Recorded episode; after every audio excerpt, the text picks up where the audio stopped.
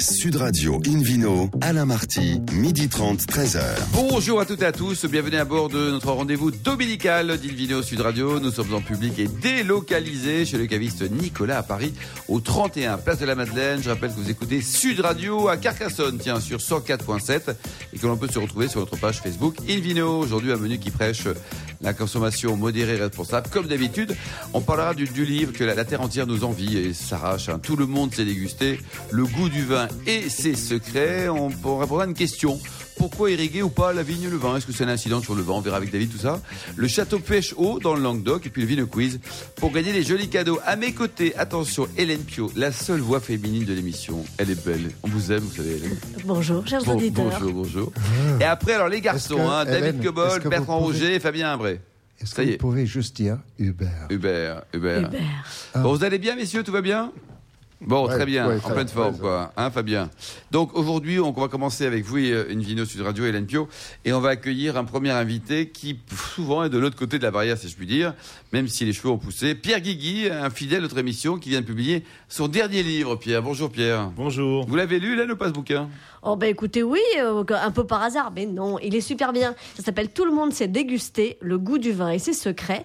Et euh, Pierre n'est pas le seul à l'avoir écrit, il l'a écrit avec Sophie Brissot aux éditions Apogée. Et alors ce vin, effectivement, euh, bah déjà, et ce vin, ce livre, pardon, lapsus, ce livre, il interpelle euh, parce que tout le monde s'est dégusté. Euh, on était tous très vexés dans la confrérie parce que forcément, nous, on pense tous que les dégustateurs, on est les seuls à savoir faire. Hein. Alors le vin avec une turbidité proche de l'opalescence, un léger Oh empyromatique. C'est parti, c'est parti. Et ben voilà, et ben ce vocabulaire-là, Pierre Guigui, vous nous dites que c'est n'importe quoi, qu'il faut se calmer, que les bébés, si vous leur donnez un truc super salé, ils font la grimace, que si c'est amer, ils en veulent pas parce que génétiquement, euh, ils ont un bout de cerveau euh, derrière l'occiput euh, qui leur dit oulala, oulala, c'est du poison, et que finalement, ben, euh, le vin, euh, pff, vous, moi, tout le monde, La Oui, parole est à la défense. Oui, en fin, en fin de compte, on, on se pose pas la question pour le fromage, on se pose pas la question pour le saucisson, pour pour pour la pour le petit pot de, de, de légumes qu'on donne au bébé. Le bébé, s'il trouve que c'est pas bon, il tourne la tête, il dit que c'est pas bon. Ben oui. C'est-à-dire que tout le monde est capable de savoir si c'est bon ou pas bon pour l'organisme. C'est-à-dire que nous sommes omnivores mammifères et de ce fait, nous avons un goût qui déjà est établi au, au départ. Ensuite, bien sûr, il y a une construction sociale tout autour de ce goût-là, du goût de omnivore au départ. Mais on, on a instinctivement, tout le monde sait euh, reconnaître si c'est acide, si c'est amer. Vous faites une photo. S'il aime, s'il aime pas. S'il aime, s'il n'aime pas. Après, on va, on va bien sûr construire des savoirs, des connaissances. Ça s'appelle une construction sociale. On va construire des savoirs. Et ces savoirs-là sont sur la base, malgré tout, de notre instinct de dégustateur. Et, Et, et alors, ensuite, il y a la question de pouvoir mettre des mots sur les sensations. Qui Ça, c'est la- exactement. Ça, c'est la seconde phase. Alors là où Ça, j'étais. c'est pas euh, facile. Hein. Alors, c'est c'est la différence entre, entre les amateurs et un professionnel, c'est que bon, ça a été fait par, euh, par des chercheurs qui, euh, à l'Institut Pasteur entre autres, qui se sont rendus compte que, que, le, que le cerveau des professionnels vont beaucoup plus vite pour connecter une sensation avec un mot. Alors qu'un amateur, lui, ne connecte pas. Il, il, il s'y connaît pas le- le- le- l'arôme, si c'est pas que c'est un, arôme de rose, ben il va chercher, il va dire ça, ça, ça me semble être ceci ou cela. Mais un professionnel a emmagasiné un, un- un- un nombre incroyable d'informations qui va connecter à la sensation. Ça s'appelle une base de données, il faut la constituer. Voilà. Et l'actualiser. Et l'actualiser. Ouais. Et la troisième phase, c'est ce qui est bon ou pas bon. Ça, c'est la troisième phase. C'est juste une question d'entraînement, alors finalement. Fabien Imbert Oui, c'est une question d'entraînement, bien sûr, ouais. Ouais, tout à fait. Donc tout le monde s'est dégusté, mais, mais effectivement, il faut cet entraînement, comme le disait Fabien. Euh, C'est-à-dire que euh, un jeune qui démarre, un jeune, une jeune évidemment qui, qui, qui, qui démarre, qui n'a pas encore goûté énormément de vin dans son existence, euh, est-ce que du coup, il, va aller directement plus vers des vins sucrés, comme on le dit parfois, euh, vers des rosés, ce qui fait toujours très plaisir à David Cobold. Euh, c'est bientôt l'été, vers des vins piscine avec plein de glaçons. Ou est- Ou est-ce que naturellement, il peut déjà démarrer, s'il a envie, par un gros rouge tannique Alors, ça, c'est donc ce qu'on appelle la construction sociale. C'est-à-dire que vous faites goûter un vin tannique à un enfant de 15-16 ans. A priori, il aura un peu de difficulté. C'est-à-dire qu'il va se poser la question qu'est-ce que c'est ce goût amer qui contracte les papilles Ça me, ça me fait un peu régurgiter. Il va pas être forcément être à l'aise. Mais on va lui dire que c'est bon. Et le fait de lui dire c'est bon, et Ça va de- le conditionner, on va ça, conditionner dire sa, sa, son- sa Ouais. connaissance, et du coup, il va finir par dire bah tiens ça, je l'ai déjà goûté, on m'a dit que c'était des tanins, et donc c'est bon. Et Mais c'est juste une construction sociale, c'est juste un apprentissage. On peut, Roger on peut appeler ça le lavage de cerveau aussi. Moi, j'ai une question. Est-ce que c'est vrai que pour bien goûter, il faut goûter trois fois? C'est-à-dire, est-ce qu'on peut vraiment se faire une avis? Là, là, le, le jeune homme, il goûte pour la première fois un vin tannique. La première fois, il va pas trop avoir d'avis. Il faut, pour bien actualiser la base de données, c'est trois fois qu'il faut goûter minimum, non? On, on peut dire trois fois, mais on peut dire aussi toute une vie, parce qu'en fin de compte, ça se construit, bien sûr, trois fois peut-être, effectivement au départ, pour euh, faire passer la, la- la première sensation qui est peut-être un peu déplaisante et y passer au-dessus. Mais en fin de compte, cette, cette, cette, cette base de données, elle est, elle est euh, actualisée tout le temps. Ouais, David Cobol Alors, euh, selon vous, Pierre, est-ce qu'il y a des, des meilleurs dégustateurs que d'autres? Alors- Question piège. Et le nom des piège. mauvais, si possible. Alors, les, les mauvais autour de la table, il n'y en a aucun, je, je crois. Attendez, je me regarde. concentre. la réponse est bonne. Jusque-là, ça non, va. Vous pouvez continuer. Ce n'est pas une question piège, c'est une vraie question. Non, je ne sais pas s'il y a des personnes qui dégustent mieux que d'autres. Il y a des personnes qui font plus attention à ce qu'ils font. Ah, ça c'est important. Voilà. C'est-à-dire qu'en fin de compte, euh, un omnivore mammifère est plus proche d'un autre omni- omnivore mammifère que d'un chat. C'est-à-dire que l'alimentation autour de la table, on a tous la même alimentation, on a même tous les mêmes appétences, donc glucides, lipides à la base, et on va construire notre, notre, cu- notre culture autour de, à- à- à- pour compléter ces, ces premières, euh, premières impressions qu'on a. Mais euh, je pense qu'il y a des gens qui vont s'entraîner, qui vont beaucoup travailler, qui vont arriver à effectivement à être de bons dégustateurs entre guillemets. Mais il faut pas oublier que la dégustation, c'est percevoir. Ça, au niveau de la perception, on est à peu près tous égaux. Ensuite, c'est mettre des mots. Et là, il faut du boulot. Oui. Et ensuite, il faut dire si c'est bon ou pas bon. C'est encore une troisième Ouais. étape. Et ça, c'est ça aussi, c'est un, un- un- un Alors, consensus. Et aussi une notion de, de relativité, c'est-à-dire bon ou pas bon par rapport à un certain cas. Hélène, vous nous rappelez le, le titre de, du dernier ouvrage de, de Pierre Guigui, à ne pas louper. Tout le monde sait déguster le goût du vin et ses secrets. Donc c'est signé Pierre Guigui et Sophie Brissot. Euh, collection Boire le savoir aux éditions Apogée. 116 pages, 12 euros, c'est cadeau. Merci beaucoup, merci à tous les deux de Vidéo sur Radio. On retrouve maintenant Fabien, Fabien Imbert, qui est journaliste à la Revue de Vin de France, pour tout nous dire sur les ardacs. Pourtant, vous n'avez pas une tête d'arnaqueur, vous. Hein. Ah bah, c'est pas moi, hein, Ah, je c'est pas je vous. vous jure, il n'y a pas la police qui m'attend à la sortie là. Alors en fait, il y a des, arnaques, je peux parler des arnaques euh, dans les bouteilles de vin. C'est-à-dire il y a, y a des sociétés qui vont vous, approcher pour vous dire donnez-moi votre argent et je vais investir dans le vin. Alors quel amateur n'a jamais rêvé de gagner de l'argent, de devenir riche en achetant des bouteilles de vin? Alors il y a ces sociétés qui, qui vous proposent euh, monts et merveilles, qui vous proposent de, de- de transformer ce rêve en, en réalité sonnante et trébuchante. Euh, donc en gros, ils achètent pour votre compte, ils stockent et ils revendent euh, quand la cote est au plus haut. Donc ça, c'est la, la version euh, quand tout va bien, on va dire. Euh, et on a de plus en plus de lecteurs à la Revue de France qui nous appellent pour nous demander euh, des conseils sur des sites. Sauf qu'une bonne partie des, des- des sociétés qu'on voit actuellement et qui vous promettent donc monts et merveilles sont irrégulières, c'est-à-dire qu'elles n'ont pas le droit de faire appel à l'épargne du public. Donc il faut aller sur la liste noire de l'autorité des marchés financiers, donc l'AMF. Tout le monde ne la connaît pas, mais c'est très, important. Consultable donc sur le site internet, on trouve pas moins de 30 sites concernant le vin, sur 200. Donc parmi les autres placements louches du moment, que sont les diamants, les crypto-monnaies et les vaches. Pourquoi les vaches euh, J'ai pas très Ah bien si, si, si, compris. si, les, Ah, les- C'est pour la Corse. Mais vous Non, avez mais en hein. plus, c'est vrai. Je vous jure. Mais en, Corrèze aussi. Enfin, on en parlera un autre jour. Émission spéciale vache aujourd'hui. C'est ça. me. Alors, et une bonne partie de ces 30 sites sont en fait des arnaques en bonne et due forme. Donc, dans la revue de Vin de France de juillet, on va faire notamment un, un focus sur un couple de Vichysois qui s'est fait arnaquer de 200 000 euros en trois semaines seulement. 200 000 euros. 200 000 Bon, euros. Déjà, ils étaient riches. Oui, Oui, les ça arrive. Ça arrive à des gens qui n'ont pas beaucoup d'argent, des chômeurs en fin de droit qui veulent essayer de, de retrouver un peu d'air. Voilà. Euh, voilà, donc par une société qui s'appelle Stockwine qui a depuis fermé.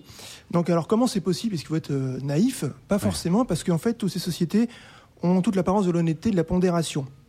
Alors comment ça se passe concrètement? Donc vous êtes contacté par une entreprise euh, où l'investissement dans le vin est présenté comme un actif, un actif sûr, un placement de bon père de, de famille. Sur leur site internet, à aucun moment il y a marqué euh, qu'on va faire des plus-values euh, incroyables.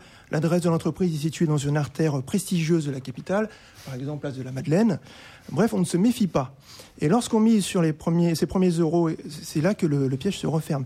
Imaginons qu'on qu'on mette 10 000 euros. C'est déjà pas mal. Bien sûr. Voilà, sur un lot de vin avec des noms ronflants comme Romanée Conti, Pétrus, etc. Euh, quelques jours plus tard, votre compte est crédité de 15 000 euros. Donc on a gagné 5 000 euros, mais c'est pas votre compte en banque, hein, c'est le compte euh, sur, de la société qui vous a demandé de l'argent. Donc vous avez gagné 5 000 euros. Là, l'entreprise euh, vous rappelle, vous dit, là, on a une nouvelle offre pour vous. Il faut que vous mettiez 30 000 euros sur la table. Vous avez déjà 15 000 euros, donc rajoutez 15 000 euros. Ben oui, c'est ça. Quelques semaines plus tard, vous avez 60 000 euros. Et là, on vous dit, bah là, j'ai une nouvelle offre à 100 000 euros. Voilà. Et ainsi de suite. C'est incroyable. hein, Voilà, donc Il y, en a, fait, il y a un nom pour ça, hein, pour ce genre d'escroquerie, non C'est pyramidal, non, c'est pas ça. la pyramide de Ponzi. Ah oui, Oui, c'est ça. c'est exactement ça. Ponzi, ouais. Euh, donc vous l'aurez compris, ces vins, vous n'en verrez jamais la couleur et votre argent, vous ne le retrouverez jamais. Car dès que vous demanderez les, les bénéfices, que les bénéfices soient versés sur votre vrai compte, l'entreprise se lancera dans des manœuvres dilatoires pour retarder l'échéance, vous proposera d'autres offres incroyables et si vous insistez, elle, sera, elle cessera tout contact et tout bonnement avant de disparaître. Donc tout était faux. Alors maintenant, voyons comment éviter les arnaques. En fait, Oui. c'est très simple. Euh, premier conseil, lorsque vous êtes démarché, vérifiez bien que l'entreprise a reçu l'agrément de l'AMF, l'autorité des marchés financiers. Ouais, S'il n'y a pas d'MF, euh, Voilà. point de salut. Ils ont un site internet. Euh, là, c'est simple, il n'y a que trois sociétés qui peuvent le faire, donc qui ont l'agrément La Bergère, YouWine et Cavissima. À ne pas confondre avec Cavissimo, qui lui est sur la liste noire. Très La. Cavissimo Oui. et sur liste noire, le Cavissima. C'est un peu comme ça va. cépages suisses euh, la semaine avant-hier, la dernière c'est surtout quand même des gros filous. Oui, alors s'ils sont liste noire, ça ne veut pas dire forcément que c'est des, des arnaques. Ça veut dire qu'ils n'ont pas le droit de faire public euh, appel à l'épargne. D'accord, donc c'est d'accord. En tout cas, ils jouent un peu sur les mots. A Oui. O euh, O A. hein. C'est ça. Bon, alors ensuite, euh, si au cours des discussions, la société vous promet des plus-values garanties, fuyez tout de suite. Oui. Hein, tout placement comporte des risques, sauf le livret A et l'assurance vie, en fonds euros. Et encore, ces derniers vous proposent seulement 0,75 et 2% de rendement par an. Le rendement, ça peut être un autre indice. Donc si on vous propose un rendement, disons, de plus de 10% par an, c'est que c'est un placement risqué, voire très risqué. Si c'est 8, 10, 20%, 30% et plus, parce que ça arrive, hein, en quelques mois, voire en quelques semaines, c'est une arnaque. Donc en conclusion, si c'est trop beau pour être vrai, c'est que c'est faux. Et si vous pensez que vous allez être plus malin que tout le monde, il y a de bonnes chances que vous soyez en fait le dindon de la farce. Waouh, waouh, Très, très, très waouh, bien. beau papier. Alors, est-ce que vous avez un... Non, c'est trop tard parce que l'affaire est close, mais 1855, c'était aussi, pour certains, Ah oui, une arnaque. Grande arnaque. C'était une arnaque, mais à la base, je pense qu'ils voulaient vraiment. euh, Il y avait acheter une les vraie société, Là, il n'y a pas de, il y a- Ouais. il y a pas de vin en fait. hein. Oui, oui. Et donc, il y, a, y a une trentaine de sites actuellement qui ne sont pas tous en, en, cours. Ben, il y en a d'autres qui ont été fermés, mais il y en a une dizaine qui sont encore euh, sur, sur le net comme ça. Mm. Alors qu'il y en a qui font leur travail et qui, qui achètent vraiment des bouteilles, qui les stockent vraiment. Ouais. Ouais. C'est des placements à risque, mais ça reste des placements. Ouais. Est-ce qu'il y a des gens qui sont déjà en prison euh, pour ça ou pas encore? Les affaires Euh, sont en cours? non, non, bah, en fait, le, le problème, c'est que souvent, les sociétés fermes, euh, ce sont des, pas des vrais gérants, c'est des gérants fictifs. Oui. Donc ensuite, pour les retrouver, souvent d'ailleurs, c'est des comptes à l'étranger. Oui, c'est ça, c'est c'est. Même pour se consoler, il n'y a même pas moyen de, de boire une Non, bouteille. quoi. non, même pas, euh, avec modération. Merci Fabien, très bon papier. Invino, Sud Radio marque une petite pause. On se retrouve dans un instant au bar à vin du caviste Nicolas. Et justement, on va en parler. On va parler de l'eau et de l'irrigation dans la vigne. Sud Radio Invino, Alain Marty, midi 30, 13h. Retour à la cave Nicolas à Paris, place de la Madeleine pour cette émission en public et délocalisée avec Hélène Pio et puis le Quiz, Hélène. Oui, Vino Quiz qui vous permet chaque semaine de, gagner un abonnement d'un an à la Revue du Vin de France en répondant euh, à la question euh, du moment. Euh, en ce moment, c'est quelle est l'origine du nom de la maison de champagne Jeeper? Est-ce une référence au nom de la famille propriétaire du domaine? Réponse A. À une Jeep offerte par d'anciens GIs américains au domaine après la Seconde Guerre mondiale? Réponse B ou au Jeeper à bec doré, un oiseau typique de la région qui raffole des grappes de chardonnay et des poissons, surtout le 1er avril. Pour répondre et gagner un abonnement d'un an à la Revue du Vin de France, rendez-vous toute la semaine sur le site invinoradio.fm, rubrique Vino Quiz. Le gagnant sera tiré au sort parmi les bonnes réponses. Merci, merci beaucoup Hélène Pio. Une vidéo sur radio. On retrouve David Cobod, le cofondateur de l'Académie du vin de Paris qui s'intéresse à, à l'eau. Euh. Bah, le vin, c'est 85% d'eau, donc comment ne pas s'y intéresser? Ouais. Alors, cette question, je vais parler de l'irrigation de la vigne, euh, qui est très courante dans beaucoup de pays au monde, euh, mais pas très courant en France. Mais ça existe en France et c'est autorisé. Ça, on le sait peut-être un peu moins, euh, probablement au résultat de, des réchauffements climatiques, en tout cas des épisodes extrêmes climatiques comprenant des grandes périodes de, sécheresse pendant la, période de croissance. Alors, euh, ça divise un peu les opinions, euh, surtout lorsqu'on met à une bonne dose d'idées reçues. Le vieil adage qui disait faut que la vigne souffre pour faire des bons vins. Bon, oui, mais pas trop. Hein. On n'est pas, la vigne n'est pas une masochiste totale. hein. Donc on peut euh, la contraindre un peu. Il faut parfois la contraindre selon le type de vin qu'on veut faire. Il y a des limitations sur les rendements de toute façon inscrits dans les, appellations contrôlées, euh, toutes. Euh, donc euh, l'irrigation n'est pas en soi un danger, mais l'irrigation pose un certain nombre de questions, notamment au niveau des ressources, au niveau des moyens et au niveau des, euh, des objectifs, c'est-à-dire le type de vin qu'on veut produire. Alors, pourquoi est-ce que l'irrigation est nécessaire? Ben, D'abord, la vigne, ne pousse pas dans le désert, sinon ça se saurait, et, euh, tout le Sahara serait couvert de vignes. Euh, il faut de l'eau. Euh, et il faut de l'eau au bon, au bon moment. Or, le problème avec l'eau, c'est qu'en général, dans nos pays tout au moins, la plupart de l'eau tombe en hiver ou au printemps, et assez peu, voire pas du tout, pendant les, les mois euh, estivales. C'est là où la vigne croît, c'est là où le fruit mûrit, se forme et ensuite mûrit. Et on a eu ces problèmes, euh, par exemple, moi c'était, euh, je travaillais, je commençais, non, je travaillais pas encore dans le vin, mais je me rappelle de l'été 76 où il y avait l'impôt sécheresse en Bien France, sûr. et ben on a vendangé plutôt en, en Champagne qu'à Perpignan. C'est incroyable. Parce que la stress hydrique était telle que la, la vigne a arrêté de fonctionner, c'est-à-dire que la photosynthèse s'est quasiment arrêtée. Les, les- les feuilles se sont recroquevillées, il n'y avait plus de montée de sève. S'il n'y a pas de montée de sève, il n'y a pas de mûrissement du raisin. Euh, donc si on irrigue dans ces périodes-là et dans ces situations-là, si on a le droit de le faire et si on le fait bien, avec des doses euh, à propos, eh bien, on aura des meilleures qualités de raisins, non seulement plus de raisins, mais des raisins mûrs. Le problème, c'est que si vous avez une période de sécheresse, vous n'avez pas de raisins mûrs. Ça ne mûrit pas. Alors, euh, aujourd'hui, il y a des cas en France, dans les pays du Nouveau Monde, l'Argentine, le Chili, etc. Quasiment toutes les vignes, en tout cas les jeunes vignes et les vignes euh, où il y a de l'eau, Sont irriguées parce que sinon, c'est des périodes, euh, c'est des étés extrêmement sèches et vous n'avez pas de mûrissement de raisin. Donc ça, la procédure est totalement acceptée. En France, elle est un peu contrastée. On a longtemps dit qu'il fallait pas irriguer. Aujourd'hui, en Provence, on irrigue. Pourquoi? Parce que les Provençaux ont une grande ressource proche qui s'appelle les Alpes. Et la fonte des neiges et la pluie aussi euh, constituent beaucoup d'eau. Le problème, c'est qu'il faut le capter, cette eau-là. Et les Provençaux ont été plutôt euh, prévoyants euh, à long terme parce qu'ils ont constitué des barrages, des chenaux, des canals et des acheminements de l'eau. Donc maintenant, on peut irriguer et on a le droit d'irriguer dans beaucoup d'appellations provençaux. Euh, le Languedoc est un peu plus clivé. hein, disons que euh, y a, ils ont été moins organisés au niveau du captage de- des réservoirs d'eau. Euh, mais on peut irriguer dans certaines parties du Languedoc et c'est certain que dans une année très sèche, on fera de meilleurs vins avec une irrigation. Après, les moyens. Les moyens, aujourd'hui, on se sont beaucoup sophistiqués. Il suffit plus d'ouvrir une trappe et d'inonder la vigne, comme je l'ai vu au Chili il y a quelques années, qui, opère qu'en pleine, mais on ne peut pas opérer ça sur les coteaux. Maintenant, c'est des systèmes de goutte à goutte avec en plus des sondes hydrosensibles qui sont plongées dans le sol à une certaine profondeur et qui détectent lorsque l'hy- l'hygrométrie descend en dessous d'un certain niveau. Et là, on, on déclenche le goutte à goutte plutôt la nuit pour éviter des pertes par l'évaporation. Euh, mais la vigne, si elle n'a pas assez d'eau, elle ne peut pas faire du bon vin, voire pas du vin du tout. Donc il faut savoir ce qu'on veut. Après, bien sûr, il ne s'agit pas d'inonder et de, de mettre des quantités d'eau. Donc d'abord, il faut avoir de l'eau, ensuite très bien la gérer, la capter, l'acheminer. Et tout ça, ça a un coût, puisque l'installation des systèmes de goutte à goutte nécessite non seulement des tuyaux, mais des pompes, euh, une gestion intelligente peut-être par ordinateur, et ça renchérit forcément le coût de la production. Hmm. De combien, David? Ça, c'est- difficile de calculer, ça dépend honnêtement du. Mais honnêtement, son, Ça coûte on- plus cher. Ça coûte un peu plus cher. Une, une fois le système installé, il est amorti au bout de 2-3 ans. Merci David Cobold. Belle chronique également. Invino Sud Radio retrouve Bertrand Roger, rédacteur en chef du magazine du vin, pour nous parler du château Pêche-Haut dans le Languedoc. Euh, On parle des, beaux châteaux aujourd'hui. Hein. Ah oui, très très euh, beau château. Euh, J'y suis allé euh, il n'y a pas très longtemps parce que je voulais voir ce que c'était devenu. Euh, Monsieur Bru, Gérard de son prénom, qui euh, a fait sa folie, ce château et sa folie, euh, fait aujourd'hui de manière euh, presque unanimement reconnue euh, parmi les plus grands vins du Languedoc-Roussillon.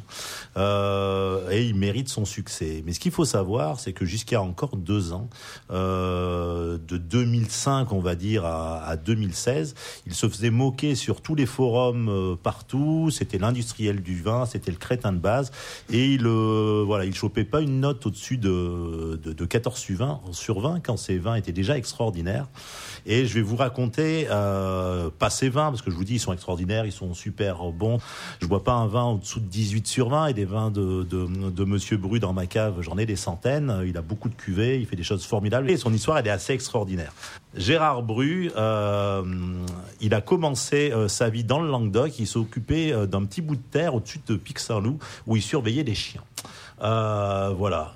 Il a fait des grandes études, il a fait une très belle carrière. En 1991, il a vendu son entreprise de 500 employés, euh, qui était spécialisée dans les transformateurs électriques, les plastiques, les tôleries euh, et les centrales à béton. Ça fait un peu rêver quand même. Ouais. C'est très sexy ça. Euh, voilà, pourquoi faire? Eh ben, pour acheter euh, un domaine exactement là où il gardait les chiens quand il était petit, parce qu'il était persuadé euh, euh, que ces terres autour du Pic Saint-Loup euh, pourraient donner euh, quelque chose de formidable.